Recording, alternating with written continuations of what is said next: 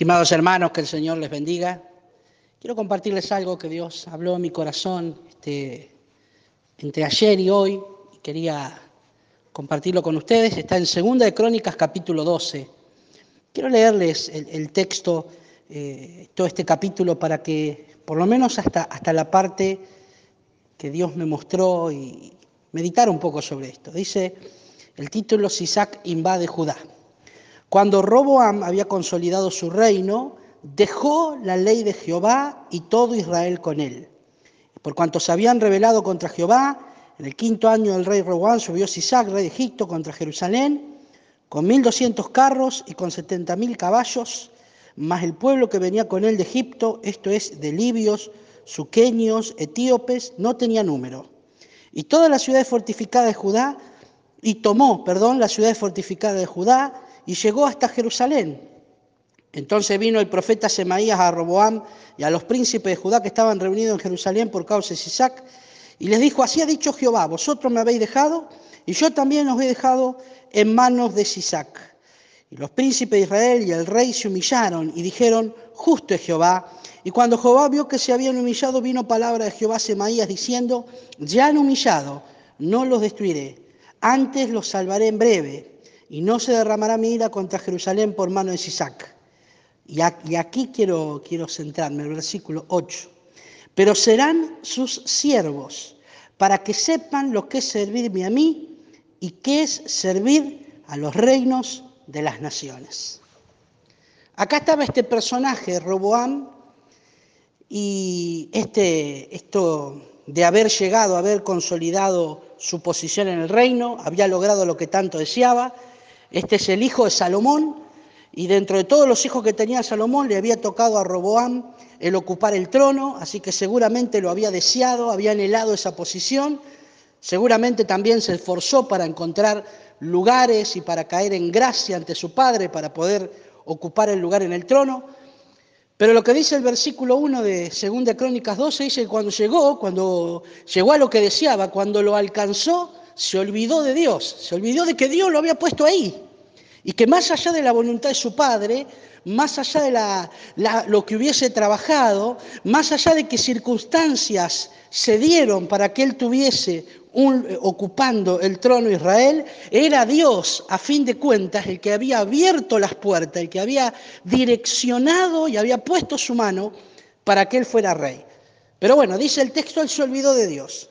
Entonces llega este Sisac, un, rey enemigo, que anhelaba también el trono, así que vino, peleó con él, eh, sitió Jerusalén, entonces vino este profeta que le dice, me abandonaron a mí, entonces yo también los abandono y todo lo que leímos.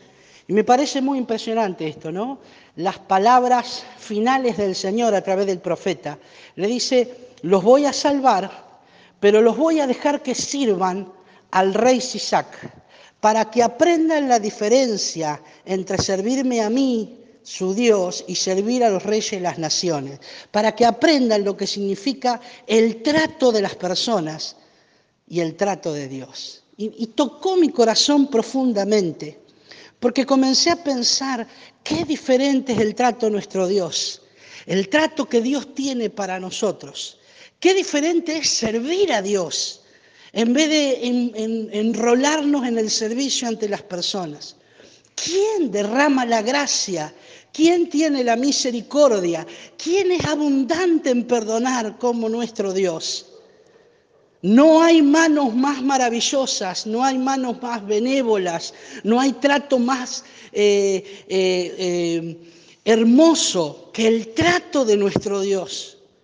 Pero después de que esta gente se había alejado de Dios, después de que Roboam se había alejado de Dios, Dios le dice, quiero que aprendas lo que es servir a las personas. No hay persona, no hay institución que nosotros podamos involucrarnos, que podamos trabajar, que se compare con trabajar para el Señor, con servir al Señor. No, no debemos caer en el engaño de pensar que fuera de Dios no va a ir mejor que si salimos de las manos de Dios las cosas van a solucionarse o van a resolverse. Hay una certeza, hay una seguridad si salimos debajo el trato misericordioso del Señor, la gente que ocupe el lugar de Dios siempre va a buscar lo suyo propio. Siempre va a buscar esclavizarnos, castigarnos, juzgarnos. Y por eso Dios le dice a este hombre, le, le habla a Roboán y le dice, quiero que sepas, quiero que aprendas, porque te mal acostumbraste, no has entendido el trato de amor. Yo pienso muchas veces en, en algunas personas que prometen tanto, que hacen tantas promesas y a veces engañan nuestro corazón.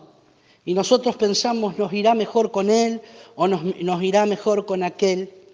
Hermanos, estamos en el mejor lugar y estamos en las mejores manos.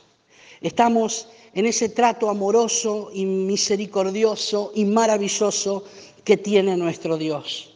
No salga de las manos maravillosas del Padre, no salga del hueco de su mano.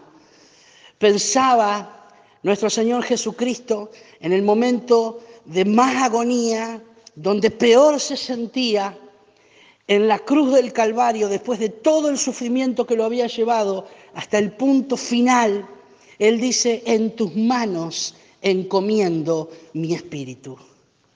Él confiaba en la benevolente y misericordiosa gracia de Dios y en el trato maravilloso de Dios, a pesar de estar sufriendo los horrores que están registrados en la Biblia de la cruz, los golpes, los insultos, la vergüenza. Él decía, yo sigo confiando en el trato de Dios. No hay nada más maravilloso que hacer la voluntad de Dios, que estar y confiar y habitar a la sombra del Altísimo. Hermano, no se salga del trato misericordioso de Dios, no se salga de su presencia, no se salga de ese ámbito de gracia que hay en la presencia del Señor, porque no encontraremos un mejor lugar, no encontraremos un mejor trato que el que nuestro Dios nos da cada día.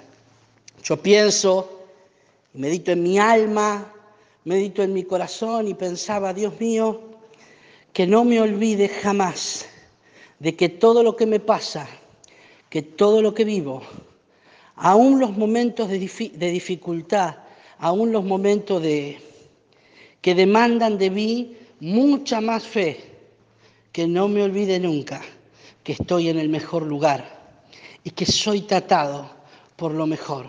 Eres tú, Señor. Finalmente quiero recordarles el Salmo 73. El salmista ve la prosperidad de los impíos y relata cómo había algunos que se estaban saliendo con la suya, haciendo lo malo. Y él dice, al fin y al cabo, ¿para qué limpié mis manos en inocencia?